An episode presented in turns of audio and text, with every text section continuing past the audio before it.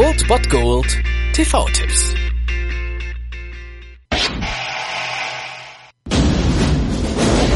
Morgen, Gentlemen.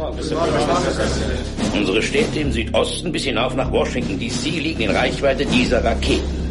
Und falls sie gestartet werden, bleibt uns eine Vorwarnzeit von fünf Minuten. Nach diesen fünf Minuten könnten 80 Millionen Amerikaner tot sein.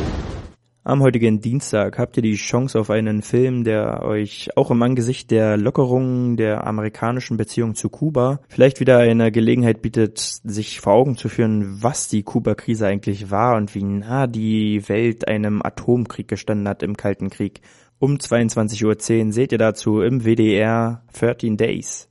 Wir sehen hier unter anderem Bruce Greenwood als John F. Kennedy und perfekt dargestellt, finde ich, aber in der Hauptrolle eigentlich noch Kevin Costner und 13 Days betitelt und behandelt die 13 Tage, in der die Welt im Oktober 1962 den Atem anhielt. 13 Tage, an denen das Undenkbare der dritte Weltkrieg, ein Atomkrieg zum Greifen nahe schien. In West und Ost verfolgten die Menschen also gebannt jeden Schritt einer politischen, diplomatischen und militärischen Konfrontation, die um ein Haar zum Nuklear nuklearen Schlagabtausch zwischen den beiden Weltmächten USA und UdSSR geführt hätte. Kevin Costner verkörpert hier den Präsidentenberater und Vertrauten Kenneth P. O'Donnell und in diesem Film werden also die Geschehnisse jener 13 Tage im Oktober 1962 zum Leben erweckt. Natürlich muss man beachten, dass der Film das sehr aus amerikanischer Sicht darstellt, aber er macht es trotzdem sehr, sehr, sehr packend und es handelt sich ohne Zweifel um Zeitgeschichte und deswegen kann man sich das trotzdem mal geben. Man kann natürlich das mit genügend Abstand sehen. Alles lag natürlich daran, dass die UdSSR Atomraketen Raketen in Kuba stationierte.